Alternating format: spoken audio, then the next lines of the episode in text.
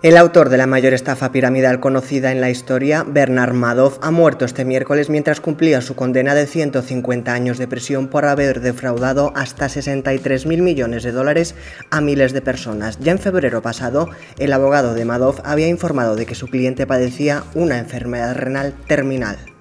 Dinamarca se ha convertido hoy en el primer país europeo en abandonar de manera definitiva la vacunación con el suero de AstraZeneca. Ha justificado su decisión en los efectos secundarios que provoca. Eso sí, a las cerca de 150.000 personas que recibieron una dosis de esa vacuna se les ofrecerá otra para su segunda dosis.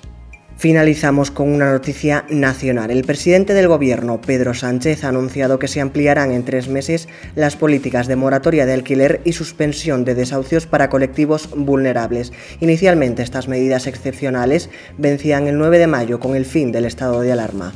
Soy Néstor Villamor y esto ha sido Sumario de Tarde. Hasta mañana.